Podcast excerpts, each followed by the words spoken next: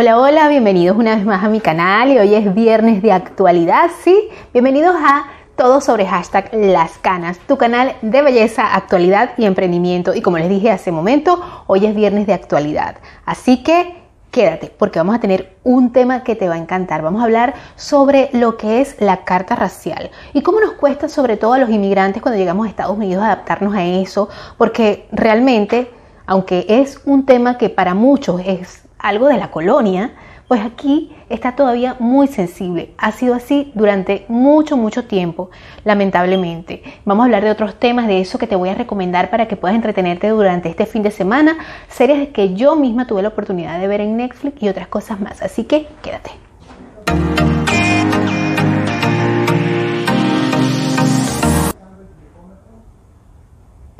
Bueno, como te decía, bienvenidos una vez más a mi canal. Yo soy Dianora Delgado y esto es todo sobre hashtag Las Canas, tu canal de belleza, actualidad y emprendimiento.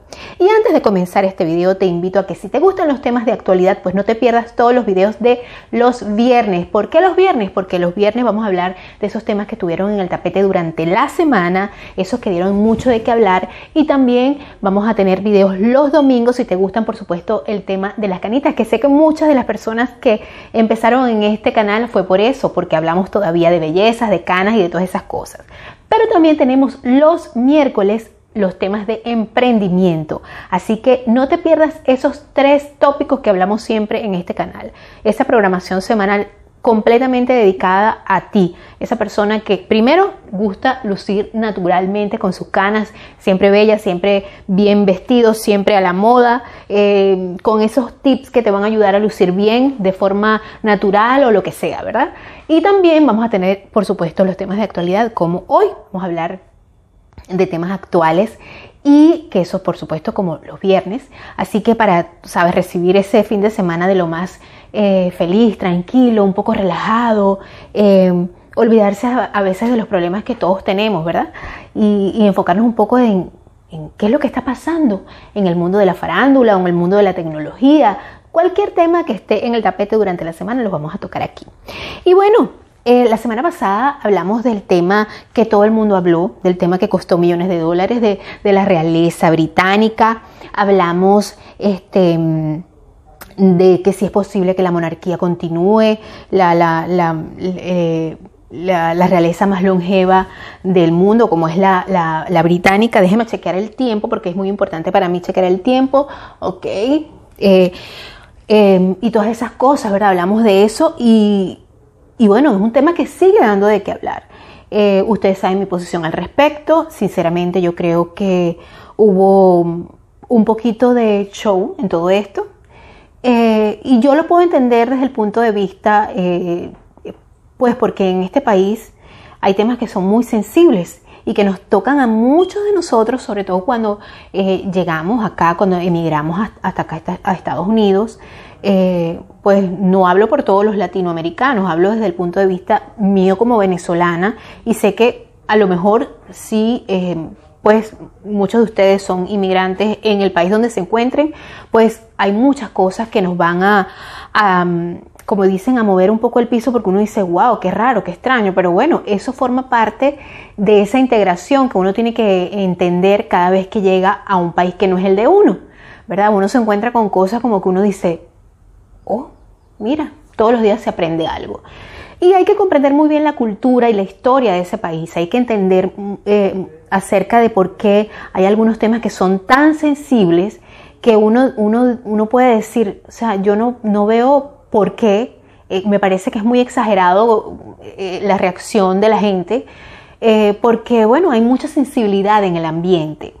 hay cosas que no se superan, hay cosas que no se perdonan, porque yo pienso que cuando eh, la gente o las situaciones o el país o lo que sea perdona algo, pues eh, esas cosas como que tú las vas entendiendo, vas entendiendo al otro en su equivocación o vas comprendiendo eh, que hay que sanar ciertas heridas de daños que nos pudieron haber hecho a nosotros y muchas cosas. Pero yo no soy quien para ponerme en el lugar de nadie porque yo no he vivido esas situaciones. Por ejemplo, acá en Estados Unidos no me he sentido discriminada por, ni, ni, por mi sexo, ni por mi raza, por lo menos no todavía y espero que nunca me llegue el momento, aunque dicen que todos tenemos un momento de eso. Sí, tuve una, una experiencia que puedo catalogar como un poco racista, pero yo nunca me había sentido así. Y, lo digo porque, bueno, eh, hace tiempo, cuando yo llegué acá a Estados Unidos, creo que ya yo lo he comentado eh, anteriormente, eh, yo estaba buscando trabajo y eh, ese fue mi primer año de trabajo. Yo trabajé en una tienda muy, conocida acá por departamentos con muchas otras personas de, por supuesto, distintos grupos raciales, distintos grupos étnicos, distintas nacionalidades. Eh, y realmente yo me la llevaba muy bien con todos. Eh, sentí mucho aprecio por mucha gente y como en todas partes, ustedes saben que hay gente mala, gente buena, gente chismosa, gente, en fin. Eso es algo que es, yo creo que es muy propio de eh, cuando hablamos el mismo idioma, ¿no? No quiero eh, meter nacionalidades, pero puede pasar. Y este, realmente eh, sentía que, que habían personas que se protegían así solamente por el hecho de ser hermanos en raza, ¿no? O aquí, por ejemplo, la gente de los afroamericanos se llaman hermano o hermana eh, y los, la, los mexicanos eh, pues se, se, dicen mi raza porque ellos no, no, le dicen mi raza a cualquier otro latino, sino... Y, y, eso creo que es algo muy normal yo creo que es algo que la gente se identifica mucho y considero que es muy importante que la gente se una. Eh, por ejemplo, en mi país, en Venezuela, eh, hace muchos años cuando la gente buscaba emigrar a Venezuela porque Venezuela era un país muy rico y todo lo demás y bueno la gente que conoce algún venezolano o que sabe un poco de acerca de la historia eh, de Venezuela se puede dar cuenta que Venezuela era un país muy rico y que mucha gente emigraba, emigraban este, españoles, italianos, eh, árabes, gente de todas partes del mundo, incluso asiáticos, y bueno, eran recibidos con los brazos abiertos, cada uno tenía su club, el club, el centro portugués, el centro italo-venezolano, en fin.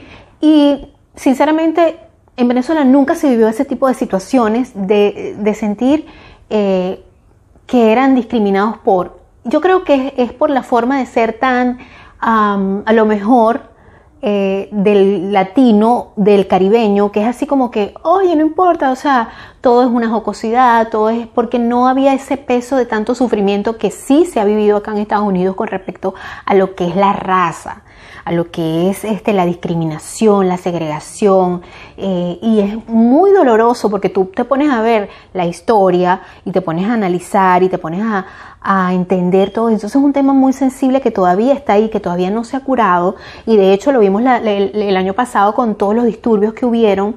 Eh, eh, por la muerte de este señor que ahorita no recuerdo, Floyd creo que es el apellido, y pues por el asesinato.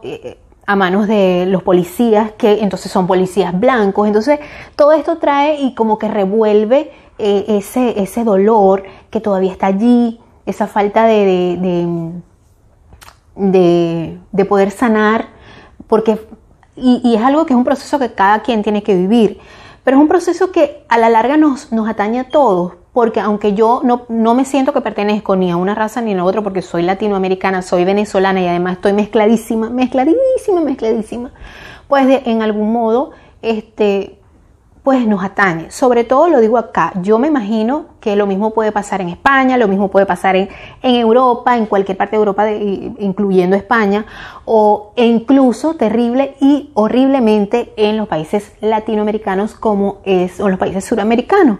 Pues muchos venezolanos lamentablemente han sufrido de xenofobia y eso es una, una realidad que está aquí en el tapete y que todas las semanas escuchamos de algún problema, de algún caso, de alguna cosa terrible que ha sucedido y que bueno, yo como venezolana digo, oye, qué triste, qué lamentable que esto esté pasando.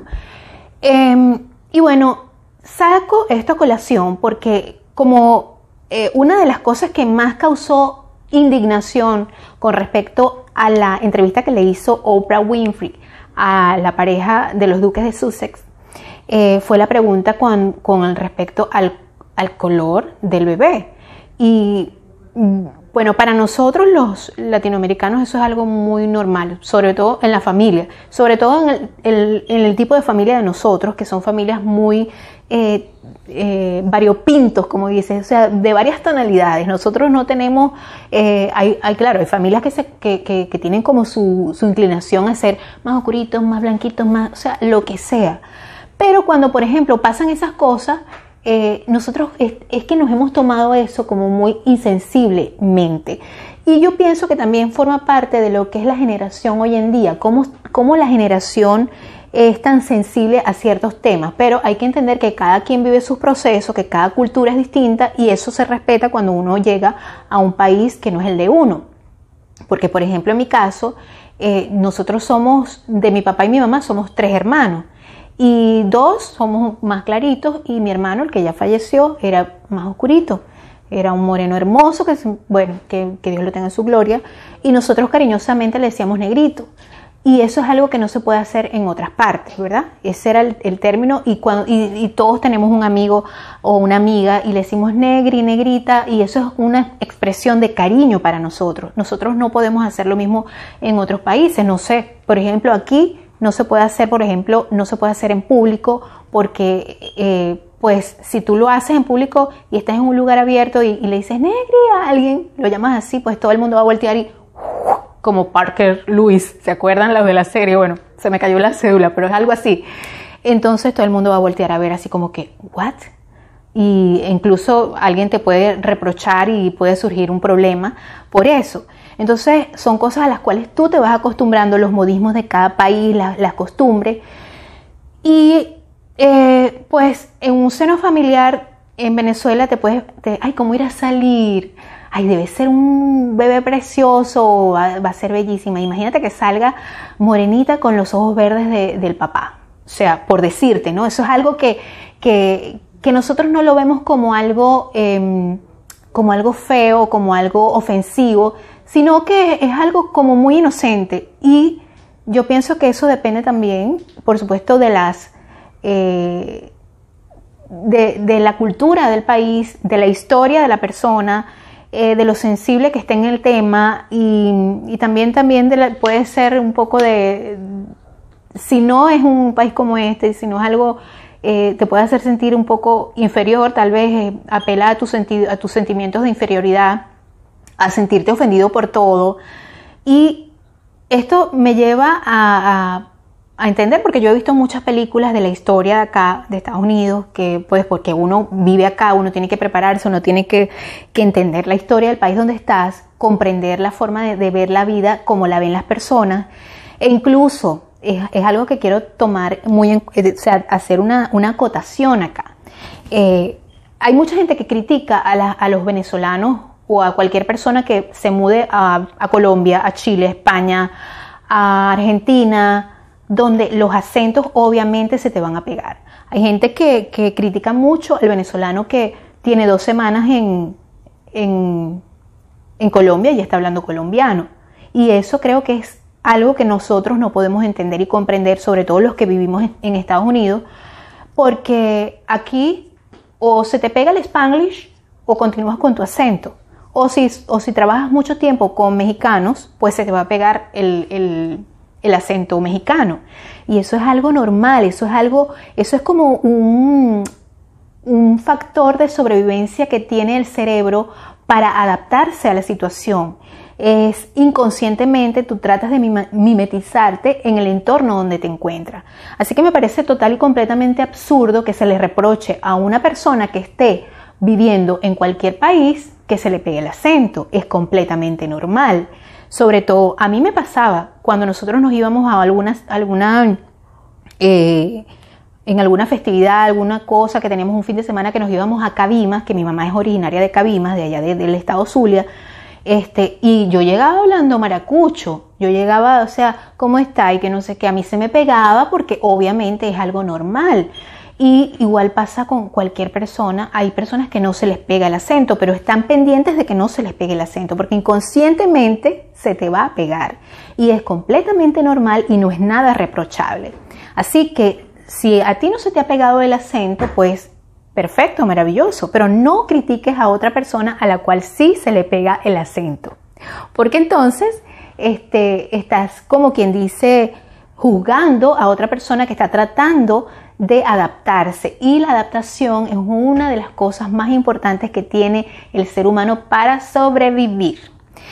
Eh, no lo podemos poner como ejemplo a los artistas, que por ahí he visto un meme donde salen los hermanos primera y entonces alguien dice, estos panas que son ricos desde los 12 años, que no sé qué, que recorren el mundo, que tal y cuestión, y que tienen años fuera de Estados Unidos es diferente. En Estados Unidos no se te pegan los idiomas a menos que tú trabajes con otras personas de tu, misma, de tu mismo idioma, ¿no? Eh, por ejemplo, en mi caso, yo a veces llegaba hablando y se me salían algunas palabritas en español, con acento mexicano o con otros acentos, porque yo trabajaba con varias personas de otros acentos también. Y lo mismo le pasaba a mis niños al principio cuando no, no, todavía no dominaban el inglés. Pues tenían alguna relación con algunos niñitos que estaban empezando también igual que ellos y empezaban a hablar inglés, empezaban a hablar como mexicano. Y yo les decía, estás hablando mexicano. Eh, y bueno, ya actualmente no, porque ya actualmente ya, por supuesto, ya están grandecitos y ya hablan el inglés más que el español, y ya lo dije anteriormente, pero es así.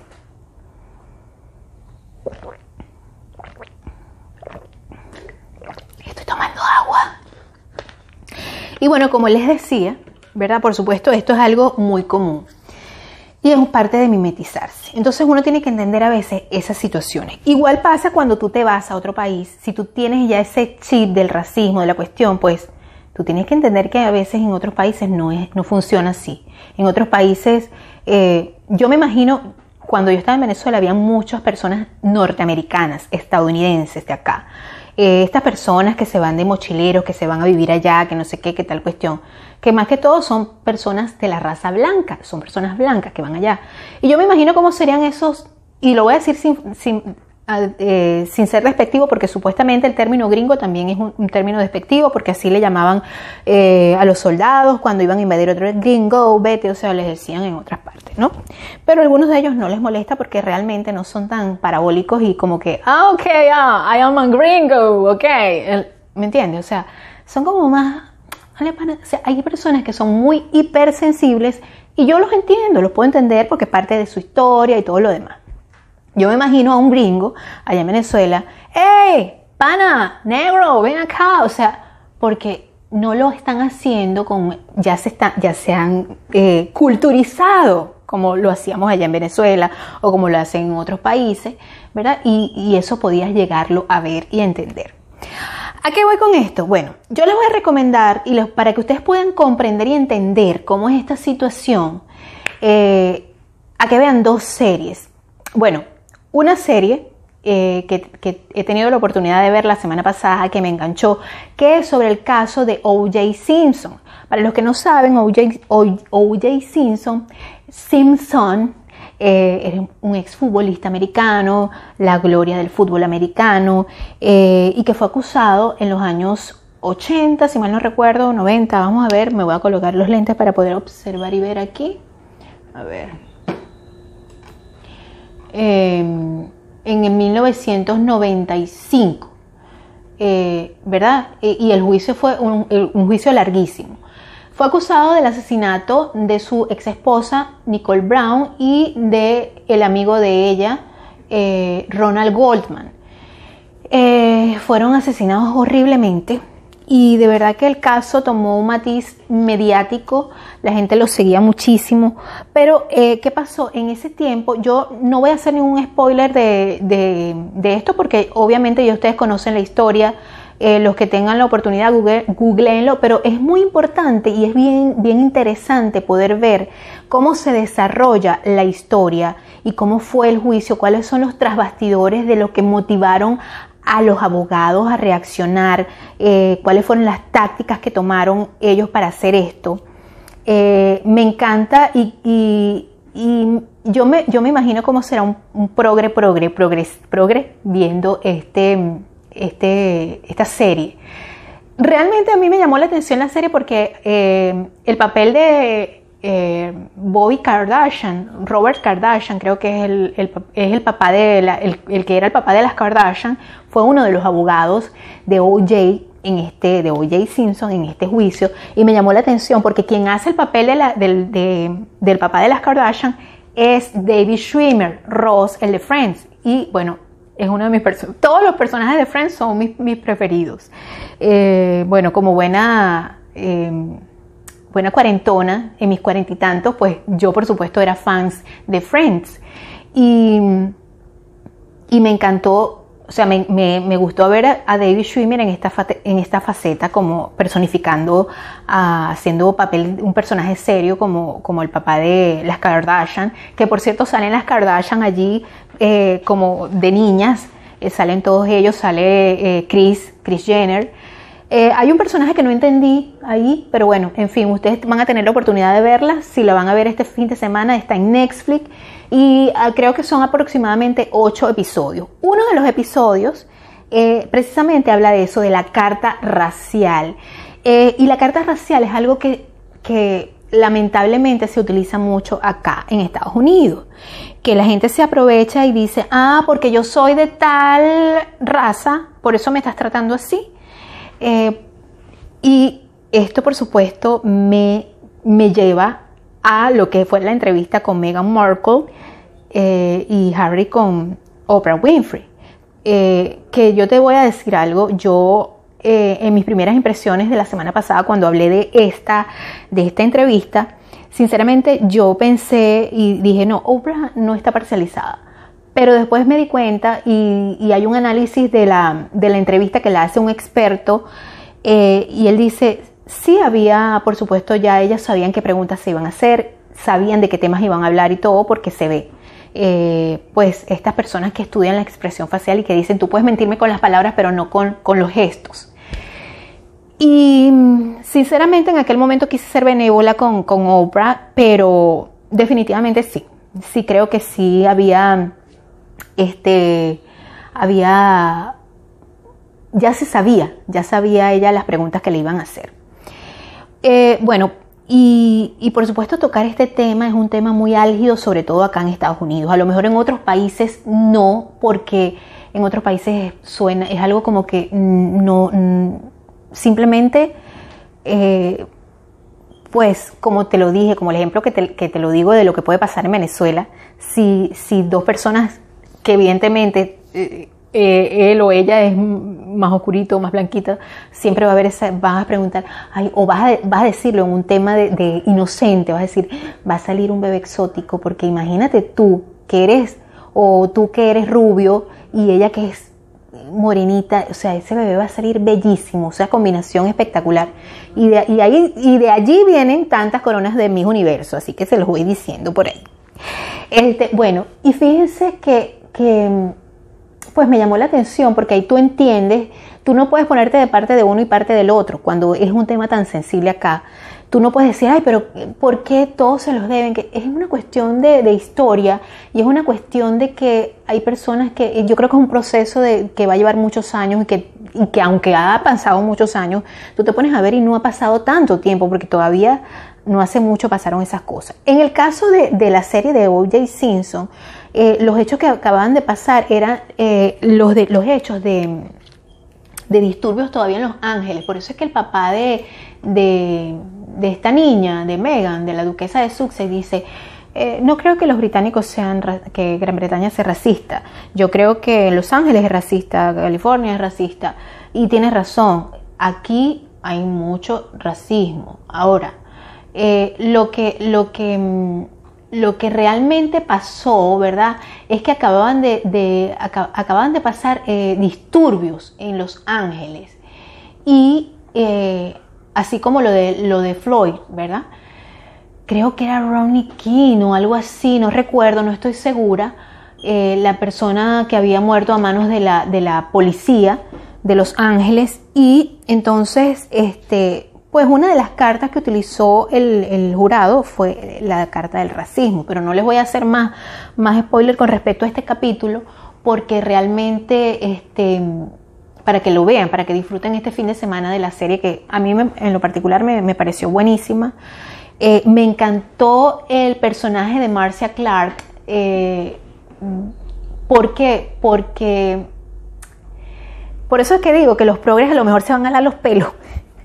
Se van a dar los pelos, pero son cosas reales que pasan. O sea, tú no puedes eh, ser progre sin entender que los absolutismos no son buenos. Y yo siempre se los digo, yo no puedo ser de derecha, súper de derecha y súper de izquierda, súper de izquierda, porque siempre hay una línea muy delgada entre lo que puede ser y lo que no puede ser. Por eso es que eh, yo conozco a alguien que decía, yo no me enamoro del partido, yo me enamoro de la persona a la cual, la cual me va a dar una propuesta política. Yo creo que eso es muy sabio. Aquí, por supuesto, igual que en Venezuela, igual que en todas partes, habían personas que eran tradicionalmente de un partido político o de una tendencia, de una ideología. Y yo creo que eso no puede ser porque no hay absolutismos. O sea, nunca o sea, muy a colación con lo que estoy hablando del racismo. No hay absolutismo, tú no puedes ser completamente de, de este lado, completamente. Siempre va a haber un punto en el cual tú te vas a, a, tú vas a empezar a pensar y decir, no puede ser todo así. Y me llama también la atención, y, y, lo recordé también, porque en estos días estaba escuchando un podcast de un venezolano también, que por supuesto mucho más famoso que yo, como todos los podcasteros venezolanos, que tiene un canal de YouTube también. Este, y él decía que él había visto en la película de Malcolm X, este, que pues Malcolm X era, era muy radical al decir que ningún, ningún este blanco podía realmente entrar en la lucha de la igualdad racial porque no se lo iba a creer. Entonces, solamente cuando él salió de Estados Unidos y tuvo la oportunidad de compartir con personas de otras razas, de otras nacionalidades, él entendió que era una cuestión muy fuerte lo que se vive acá adentro en, Estados Unidos. Ojo, no estoy criticando eh, las posiciones de cada quien, simplemente estoy dando mi punto de vista y diciendo lo que yo veo como inmigrante venezolana. Eh, y puedo entenderlo también, tú puedes entenderlo porque realmente han llevado literalmente palos por muchos años. Eh, y este, pues ahí él entendió eso. Entonces, lo que pasa es que yo pienso que esta, esta señorita, cuando hizo esa entrevista, eh, creo que lanzó toda la artillería pesada que puedes lanzar eh, en contra de alguien para que toda una nación tome, em, tome partido de eso, para que toda una nación diga son unos desgraciados. Eh, de hecho, las declaraciones de Harry dijo, fúrico, nosotros no somos una familia racista. Tú te pones a ver por qué los Windsor son los Windsor. No, no voy a decir con esto que son una familia racista. Ni lo voy a negar, ni lo voy a aclarar. Ni lo voy a, decir que sí, ni que voy a decir que no.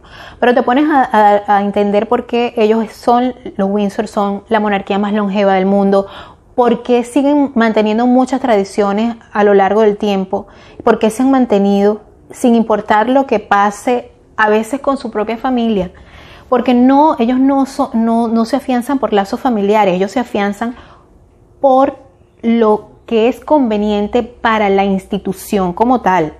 Eh, y comprendo muchas veces la forma de que Diana no se adaptara a la familia en este caso, porque Diana no contaba con el amor de su marido, lo que es tan importante para cualquier persona. No es por el hecho de que em, de que tú no te adaptes a la corona, porque Diana era una mujer que ya sabía de qué se trataba la monarquía, ella creció entendiendo eso. Ella fue criada en un medio, aparte su cultura como inglesa, pues ella lo podía entender perfectamente. Lo que ella nunca pudo asimilar fue el desamor de Carlos, y eso es una realidad de aquí a Pekín. Entonces, por eso es que otra vez vuelvo a, decir, no cabe el punto de comparación.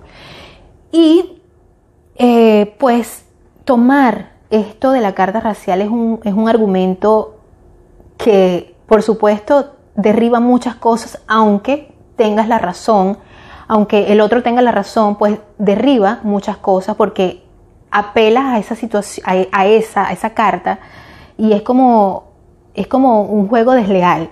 Es un juego desleal porque, porque muchas veces ah, aquí ha pasado, por ejemplo, sé de casos de que gente que no tienes un buen crédito para que te aprueben algo, una compra de algo, y, dice, a mí me dice, ah, no me lo quieres dar porque yo soy de tal raza, ¿me entiendes? Entonces, eh, o, porque, o, tú estás así, comportándose así porque yo soy porque yo soy de tal raza. y sí hay casos en los que la verdad las personas son discriminadas por su raza. Lo digo y lo reitero. Lo digo y lo reitero. Ah, es cierto, hay personas que son este, discriminadas por su raza, eso es verdad. Y hay cosas que se ven en muchas partes del mundo, eso es la verdad.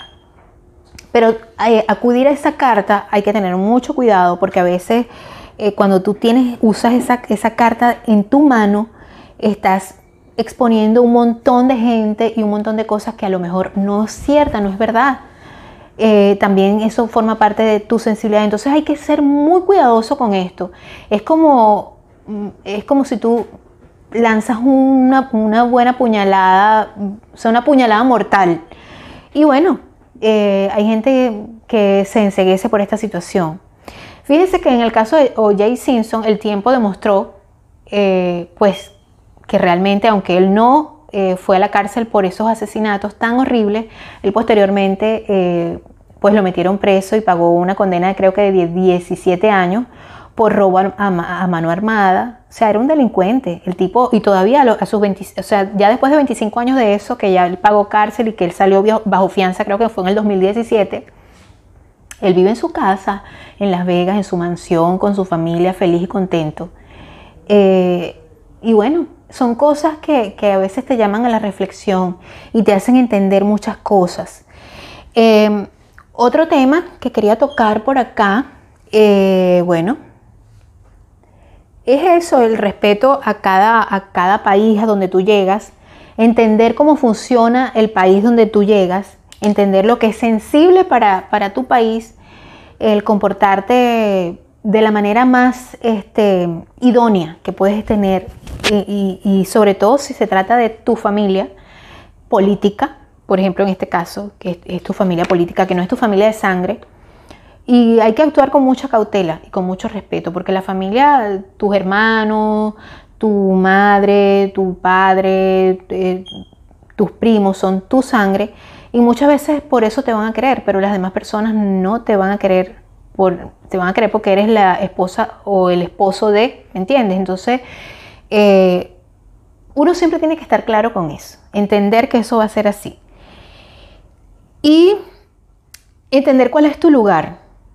Eh, yo creo que eso también tiene que ver mucho con el autoestima que uno pueda tener, el autoestima que uno tenga.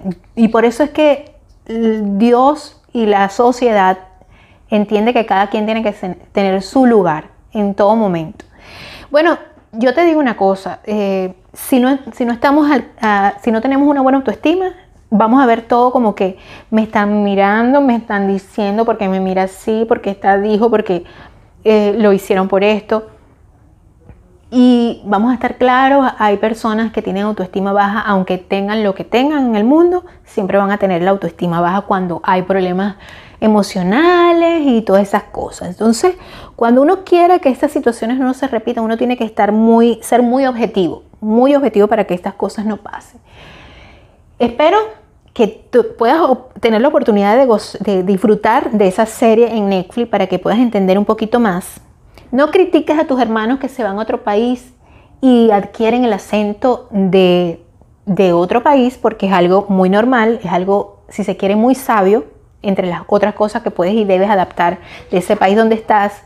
Hay que entender muchas veces la sensibilidad cultural que tienen ciertos temas y el por qué, eh, pues a veces uno tiene que, si se quiere, un poco censurarse muchas veces de hacer muchas cosas que podías hacer en tu país y esto lo digo por bien y por mal, porque a veces creemos que llegamos a un lugar y somos los papis rookies y tampoco la cosa es así. Hay que respetar y entender y comprender que cada país tiene su cultura, sus costumbres y hay que respetarlas y entenderlas. Yo he tenido la oportunidad de entrevistar a gente que está en Chile y a gente que está en Colombia. He tenido la oportunidad de escuchar el acento y me quedo loca porque digo, habla el propio, el propio, el propio nativo y eso es lógico, es normal y está bien está bien, lo comprendo, disfruto mucho, eh, pero es cuestión de, cuestiones de acentos. Todos somos iguales eh, ante los ojos de Dios y yo sé que es una frase muy trillada, pero es la verdad, todos somos exactamente iguales. Eh, todos tenemos sentimientos, aunque no, a veces no se demuestren, aunque a veces seamos personas muy pragmáticas. Y yo creo que eso es algo que tienen que respetar. De la nobleza eh, la nobleza del corazón es lo más importante que puede haber. Hay gente que nunca va a ser noble de ninguna manera, porque yo creo que lo más importante es eh, actuar con la sinceridad, actuar con mucha sinceridad, actuar con, con, sensatez y antes de abrir tu gran boca, pensar lo que vas a decir, porque uno es, eh, como dicen, uno es amo de lo que calla y esclavo de lo que dice. Así que espero que hayas disfrutado este tema de actualidad, que hoy viernes la pases chévere, que tengas un feliz fin de semana. Te espero la semana que viene con otro tema de actualidad. Si quieres me acompañas. Eh, ya sabes que si te gustan los temas de actualidad, esto va a estar todos los viernes por aquí, por este tu canal de belleza, actualidad y emprendimiento, todo sobre hashtag las canas. Me puedes encontrar en Facebook, estoy como, perdón, todo sobre hashtag las canas, en Instagram también, y por supuesto puedes escuchar esto en todos los formatos de audio en Spotify, Google Podcast, Apple Podcast. Te invito a que leas todo en la descripción del video porque he tenido un problemita con el programa de edición y estoy tratando de colocar lo más corto y resumido posible estos programas para ti. Así que besos y abrazos y espero que estés bien. Bye bye, nos vemos la semana que viene. No te olvides darme un like porque para mí eso es lo más importante. Darme un like y presionar la campanita y suscribirte si no lo has hecho todavía. Chao, chao.